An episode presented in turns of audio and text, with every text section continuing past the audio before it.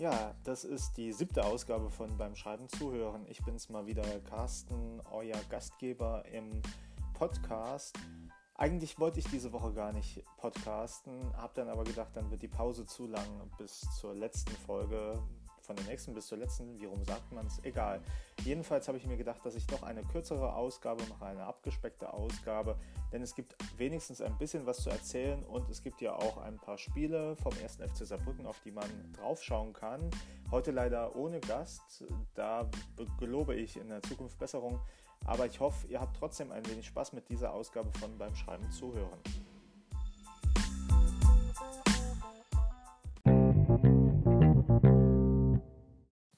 Denn es gab ja wieder einige Spiele in letzter Zeit, unter anderem jetzt gestern gegen die äh, Wormatia aus Worms 4 zu 1 gewonnen. Ich habe mir leider nur die Zusammenfassung angucken können, denn wie ihr vielleicht vom Hören dieses Podcasts wisst, ich lebe ja nicht mehr im Saarland.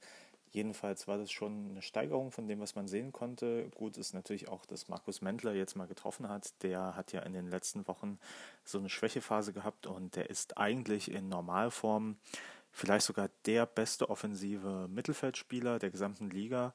Und in der Form in, der letzten, in den letzten Wochen ist es so ein Kandidat gewesen, den man auch, ähm, wenn es jetzt nicht Markus Mendler wäre, wahrscheinlich zur Winterpause hätte abgeben können denn äh, das war nix. Und gut, dass er sich jetzt quasi erholt hat und jetzt so gut spielt. Es war auch, glaube ich, gut für das Selbstvertrauen, dass ähm, Marcel Karl getroffen hat gestern. Das ist ganz wichtig. Manu Zeitz, natürlich Glückwunsch äh, zum Kind und natürlich auch äh, zum Tor, wobei das Kind natürlich wichtiger ist. Es gibt Dinge, die sind einfach wichtiger als der Fußball. Auch wenn sich das jetzt so furchtbar lapidar hier anhört im Podcast, ist halt ein Fußball und Blogging-Podcast. Und ja, Fabian Eisele hat getroffen und ich glaube, das ist schon mal ein ganz wichtiger, äh, wichtiger Punkt der letzten Woche, denn Fabian Eisele ist meiner Meinung nach endlich äh, die Antwort auf die Frage, was kommt nach Patrick Schmidt und was kommt nach Kevin Behrens, denn Eisele hat inzwischen eine relativ solide Torquote, also drei Treffer in vier Spielen und ähm, das ist halt schon eine Bank, auf die man jetzt vermutlich in den kommenden Wochen bauen kann. Denn das hat ja bei Schmidt und Behrens auch ein paar Anläufe gebraucht. Aber ich glaube, Eisele ist auch vom Stürmertyp her äh, jemand, der einfach da vorne drin stehen kann und die Bälle verwandelt, egal wie sie kommen. Und das ist halt so ein Mann, den hat man vermutlich zu Saisonbeginn gar nicht so einfach bekommen, weil der war halt noch bei Zwickau und in der Sommerpause, da geht man wahrscheinlich, wenn man doch noch als junger Stürmer hofft, sich irgendwie höher durchbeißen zu können, geht man wahrscheinlich nicht so leicht oder so freiwillig dann wieder eine Liga tiefer. Äh, obwohl der SFC Saarbrücken ja natürlich sehr gut bezahlt. Das dürfen wir nicht vergessen. Ähm, das als kleine Rückschau auf die letzten Spiele, wo ich sagen muss, ähm, Worms ist jetzt vielleicht nicht der große, krasse Gegner gewesen, wie man es hätte erwarten können. In den letzten Jahren war ja Worms immer so eine Art Saarbrücken-Schreck gewesen. Das kann man schon so sagen. Worms hat oft in sehr, sehr schmerzhaften Momenten das Bein gestellt. Das Problem ist aber, dass wir immer nur noch auf Platz 5 sind. Das sieht zwar inzwischen ein bisschen besser aus. Man hat auch nur 5 Punkte Rückstand auf Waldhof Mannheim. Jetzt hat man sich schon so ein bisschen etabliert in dieser Verfolgergruppe aus Vereinen wie Ulm, Steinbach, Homburg und natürlich auch noch Offenbach, die auch so ein bisschen abgehangen worden sind von den Mannheimern.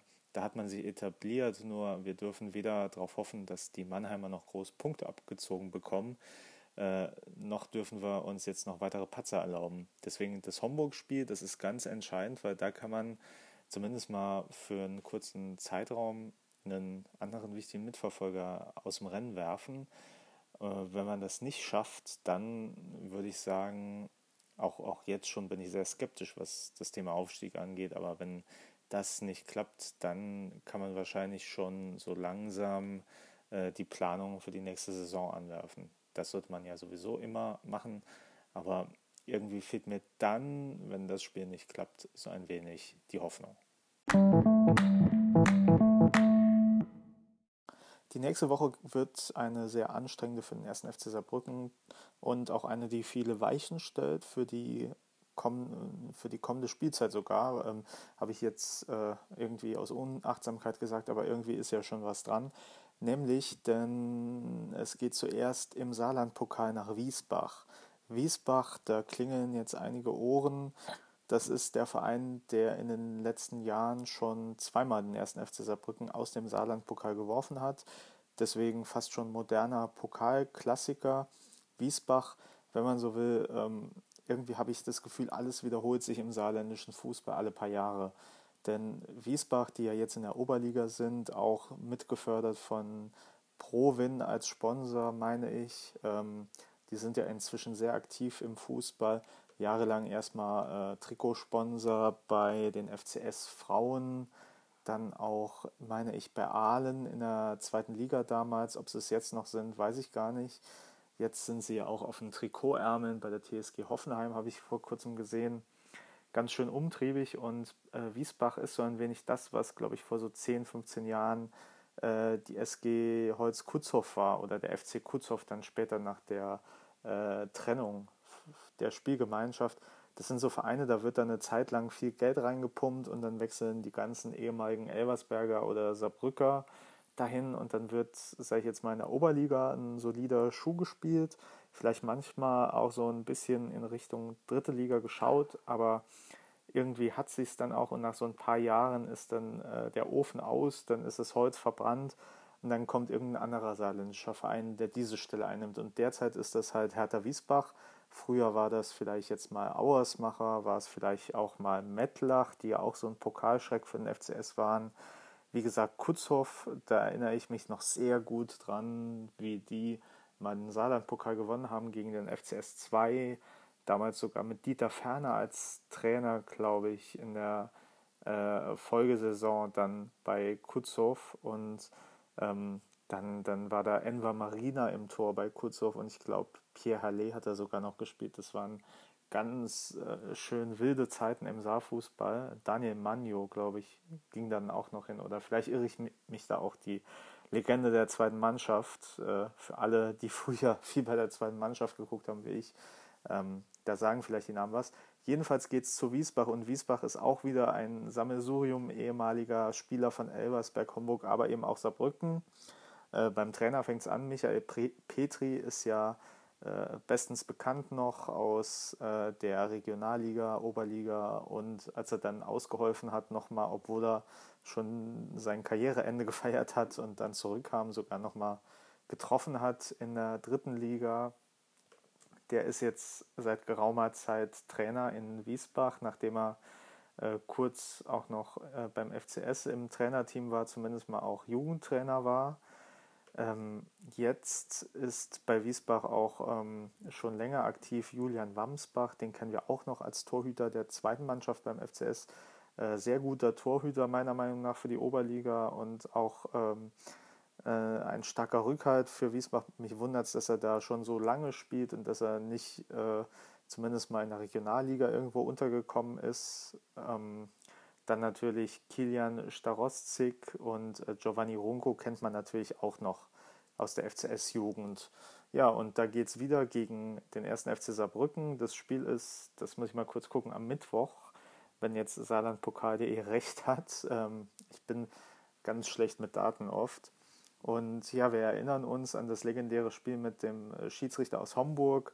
Da findet man heute noch Clips auf YouTube. Da kann ja jeder selber mal urteilen, ob das wirklich Elfmeter waren äh, oder nicht. Ich vermute mal nicht. Ähm, dass der Schiedsrichter hinterher auch keine größere Karriere gemacht hat, dürfte wohl seine Gründe haben. Ähm, traurig darüber bin ich jetzt nicht, weil ich bin selber ehemaliger Schiedsrichter und ich finde, als Schiedsrichter es ist scheißegal, für welchen Verein du privat die Daumen drückst. Du hast dich an das Regelwerk zu halten.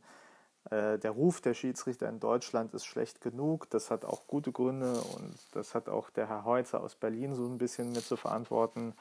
Ähm, und da noch dem Ganzen Nahrung zu liefern, ist echt das Letzte, was du machen kannst als Schiedsrichter. Das ist echt schlimm.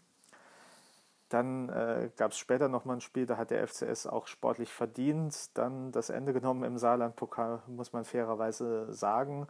Ja, und das ist wieder so ein Spiel, ähm, Ich glaube, der Saarland-Pokal ist nicht so gut gelitten beim ersten FC Saarbrücken. Da wird ja immer schnell von Doppelbelastung gesprochen. Ähm, so ganz mögen die Verantwortlichen das auch nicht immer. Da bin ich mal gespannt, wie sich die Mannschaft schlägt, denn ich könnte mir vorstellen, dass Hertha Wiesbaden unangenehmerer Gegner wird insgesamt dann doch als äh, zum Beispiel Worms. Das zweite wichtige Spiel, was in dieser Woche ansteht, findet natürlich in Homburg statt, beim FC 08 wo Jürgen Luginger Trainer ist und vielleicht fange ich einfach damit an, was ich vor Monaten, ähm, nicht vor Monaten, sondern vor einigen Podcast-Folgen gesagt habe, dass der September so ein Schicksalsmonat wird für den 1. FC Saarbrücken.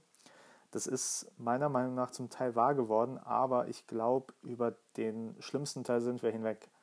Denn ähm, das war ja diese Niederlage in Reutlingen bei Balingen und äh, seither gab es ja das große Donnerwetter im Verein, so wie man es äh, zumindest mal in abgemilderter Form über die Presse gesehen hat. Ähm, und ich erinnere mich noch, dass Anfang des Monats oft so das Gespräch rumging, ob äh, vielleicht sogar Jürgen Luginger am Ende Dirk Lottner dann aus dem Amt schießt. Das wird meiner Meinung nach nicht eintreten. Die werden beide weiter, weiter bleiben. Jürgen Luginger hat ja gerade verlängert. Dirk Lottner hat gerade meiner Meinung nach wieder seinen Posten etwas gesichert.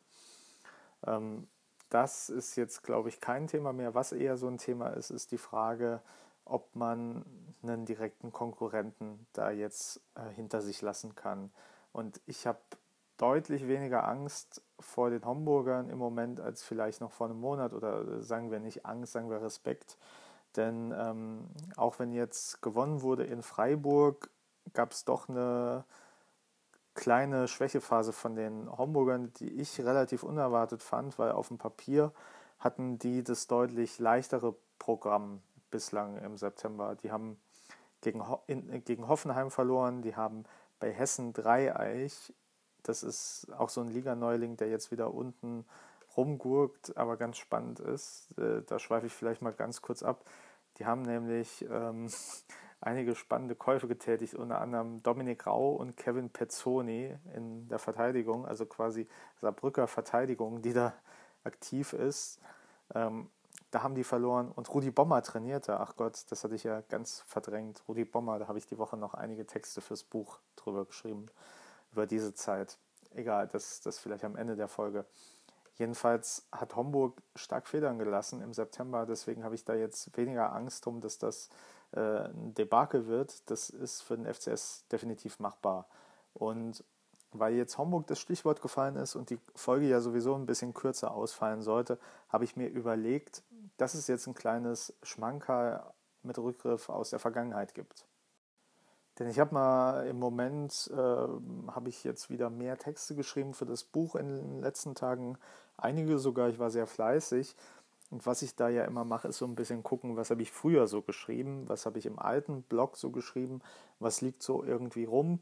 Und ich habe mir gedacht, äh, weil jetzt das Spiel in Homburg ansteht, mache ich einfach einen Text vom zweiten Spiel, das ich jemals in Homburg gesehen habe, des ersten FC Saarbrücken. Also das erste kann ich ja mal kurz erzählen. Das war mal im Saarland-Pokal zu einer Phase, als der FCS eine Liga höher spielte als die Homburger. Das war die Saison mit Horst Ehrmantraut und Eugen Hach. Da haben wir 4 zu 1 damals gewonnen. Da stand ich irgendwie am Rand und der Gästeblock war auch sehr spärlich gefüllt. Da gab es aber irgendwie so eine Protestaktion, das weiß ich noch, wo man sich hinter einem Absperrband versammeln sollte, was damals noch meine Eltern, die damals mit waren und mich weniger interessiert hat und wir auch weniger verstanden haben, ehrlich gesagt. Das war dann ein relativ einseitiges Spiel. Ich meine, da, das war so in der Phase, als Eugen Hach noch Trainer war. Taifodiane hat da getroffen, obwohl er wirklich in dieser Saison bei den Fans echt nicht gut gelitten war. Da hat wirklich, gab es sehr viel Kritik an seiner Verpflichtung. Sambo Ciocci, meine ich, hat auch getroffen. 4 zu 1 Sieg. Ähm, das war das erste Spiel. Das war so zum Zeitpunkt, wo ich dachte, dass es relativ unwahrscheinlich ist, dass man je wieder auf den FC Homburg in einem Ligaspiel trifft. Damals war mir auch diese Rivalität noch gar nicht so im Ausmaße klar und ähm, ich konnte das noch gar nicht so wirklich nachvollziehen. Äh, das kam erst dann mit dem Abstieg in die Oberliga und als klar war, da kommt wieder ein richtiges Derby beider Mannschaften. Und von diesem Spiel habe ich damals einen Text geschrieben und den möchte ich jetzt einfach mal vorlesen. Der steht zwar online, aber äh, vielleicht kennt ihn ja der ein oder andere Hörer des Podcasts noch gar nicht. Aus dem FCS-Blog vom 15. September 2007. Kein normales Ligaspiel. Kein Fußballspiel hat in letzter Zeit schon im Vorfeld die Medien so bestimmt wie das Saar-Derby zwischen dem FC 08 Homburg und dem 1. FC Saarbrücken. Doch war dieser ganze Aufwand für diesen Abend im Spätsommer 2007 wirklich gerechtfertigt? Entgegen der kurzen Bahnstrecke nach Homburg entschloss ich mich per Fanbus anzureisen, vorwiegend aus naheliegenden Gründen. Wieso muss man ein Fußballspiel an einem Arbeits- und Schultag um 18.15 Uhr stattfinden lassen? Wäre es nicht sinnvoller gewesen, das Spiel gleich an einem Sonntagnachmittag stattfinden zu lassen? Jedenfalls nahm so das ganze Saarderby gegen 16 Uhr für mich seinen Beginn, als es mit einem proppevollen Linienbus Richtung Saar-Pfalz-Kreis ging. Dies war gleichbedeutend mit einem Überkopfsprung in das Verkehrschaos Homburgs. Wer einmal zu einem Spitzenspiel per Auto oder Bus nach Homburg fährt, wird das Gefühl in dem Moment, wenn die Ampel von Rot auf Grün springt, schätzen lernen. Als gefühlte sieben Ampeln passiert waren, ging es durch die Homburger Ringstraße und man war schon fast am Waldstadion angekommen. Auf dem Weg zum Waldstadion befindet sich ein Ascheplatz, der vornehmlich von den Jugendmannschaften verwendet wird. Ein paar Rufe, etwas Rennerei und mir wurde klar, dass ich gerade ein erstes kleines Aufeinandertreffen zwischen Homburgern und Saarbrückern der gewalttätigen Art erlebte. Ein kurzes Spektakel, welches von der Polizei beendet wurde.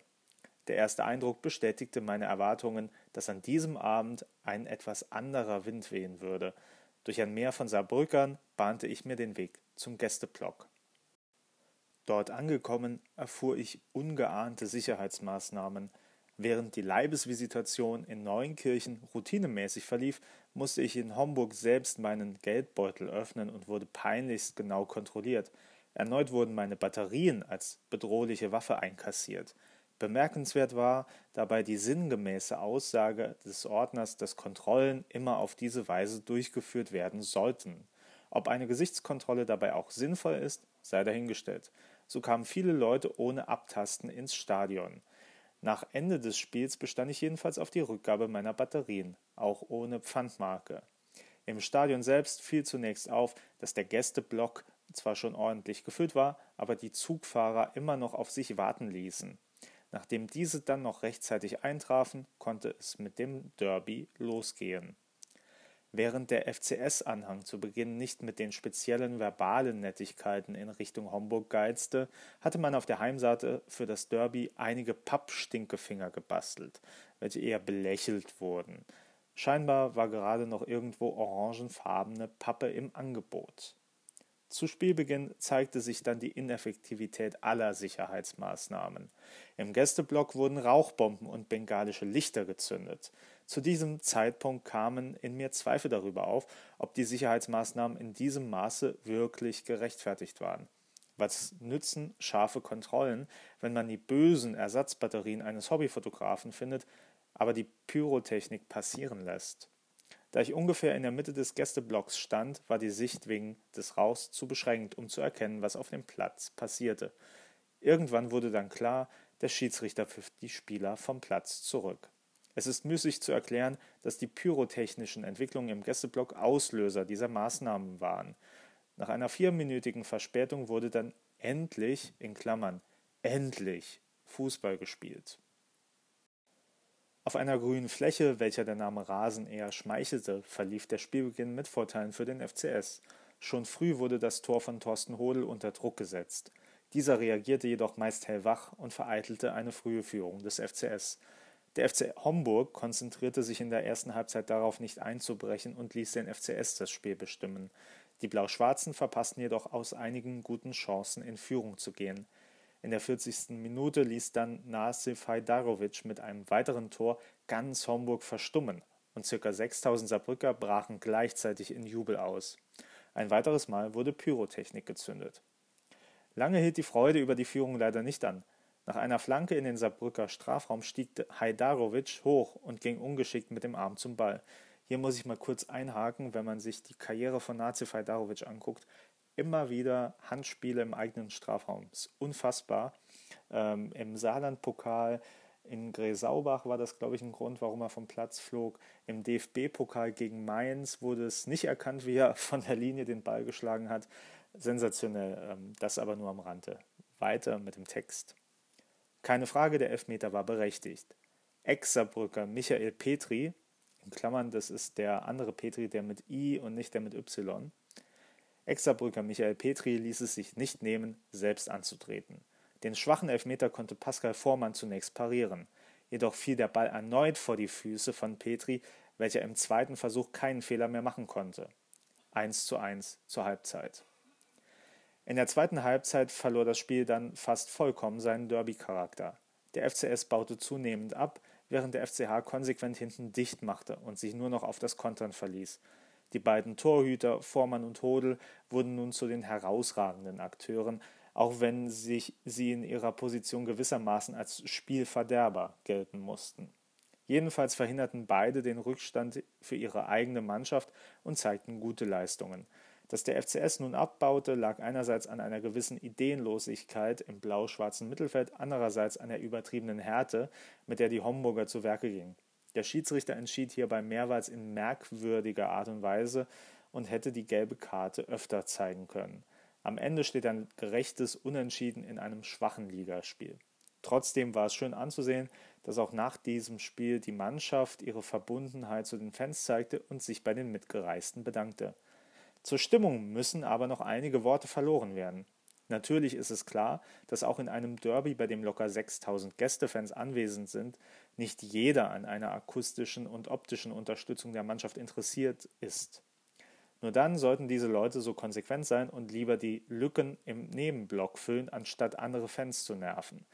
In der Nähe der Supportwilligen verirrten sich auch in Homburg leider wieder Gestalten, welche bei höchstens 10% der Fangesänge mitmischen und sonst nur durch Meckerei über die eigene Mannschaft, in Klammern, den do kann ich ne mehr sinn, oder andere Blocksteher, in Klammern, nimm die Fahnen doch runter, mir wolle es Spielsinn, auffielen jetzt fett gedruckt. da war ich sehr erregt. Liebe Leute, die ihr nur dann auswärts fährt. Eigentlich muss natürlich Fahrt heißen, da habe ich einen kleinen Fehler drin. Wenn es gegen einen Rivalen geht und der Ort um die Ecke liegt, bleibt in Zukunft zu Hause. Fußball ist nicht eure Welt.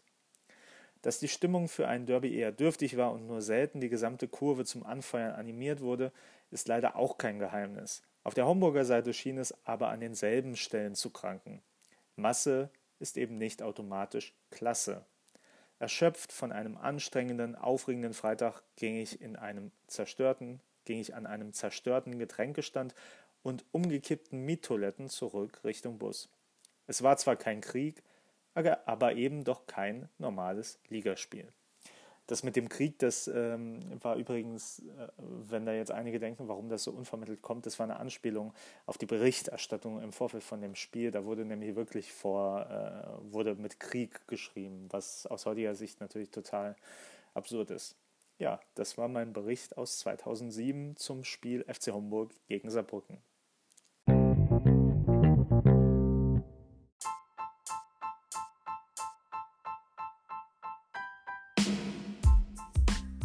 Ja, das war mein Bericht aus Homburg und so langsam komme ich zum Ende dieser Ausgabe des Podcasts. Ähm, ich möchte noch mal darauf aufmerksam machen, dass ich gestern einen Aufruf gestartet habe auf der Facebook-Seite das FCS-Blog. Ihr wisst ja, dieser Podcast soll so ein wenig mich beim Schreiben des neuen Buchs 1. FC Saarbrücken Fußballfibel begleiten. Das wird wahrscheinlich kommendes Jahr erscheinen. Da sitze ich gerade dran und ich fände es natürlich auch cool, ein paar Anregungen von euch zu bekommen was ihr gern im Buch lesen würdet oder was ihr so mit dem ersten FC Saarbrücken erlebt habt und erlebt habt. Und ich habe jetzt vor allem die Leute dazu aufgerufen, mir zu schreiben. Gestern über die Blogseite auf Facebook, also das FCS-Blog. Da findet ihr mein Tun und Wirken zum ersten FC Saarbrücken auch auf Facebook. Äh, und zwar habe ich die Leute aufgerufen, sich zu melden, die mal im Ludwigspark gearbeitet haben als Ordner, Kartenverkäufer, Balljunge, Ballmädchen, die vielleicht einfach mal früher Schwenker oder mehr Gs vielleicht sogar mir selbst verkauft haben. sehr schön. Es haben sich schon einige Leute gemeldet, die selbst mal bei Jung waren, die selbst mal in der Jugend gespielt haben. Auch äh, lustigerweise jemand, der mir selbst schon mal äh, im VIP-Bereich Wein in die Hand gedrückt hat. Danke auf jeden Fall hierfür. Äh, das finde ich toll. Da gab es schon äh, erstaunlich viel Resonanz dafür. Ich muss zu meiner Schande gestehen, ich schaffe es auch selbst nicht immer, da direkt ganz schnell zu antworten oder ähm, jeden direkt zu kontaktieren, der sich anbietet. Dann muss ich auch ein bisschen nachholen. Aber ich habe ja auch noch ein Berufsleben auf jeden Fall toll, dass ihr so dahinter seid, dass ihr auch da mir helfen wollt. Das freut mich immer sehr.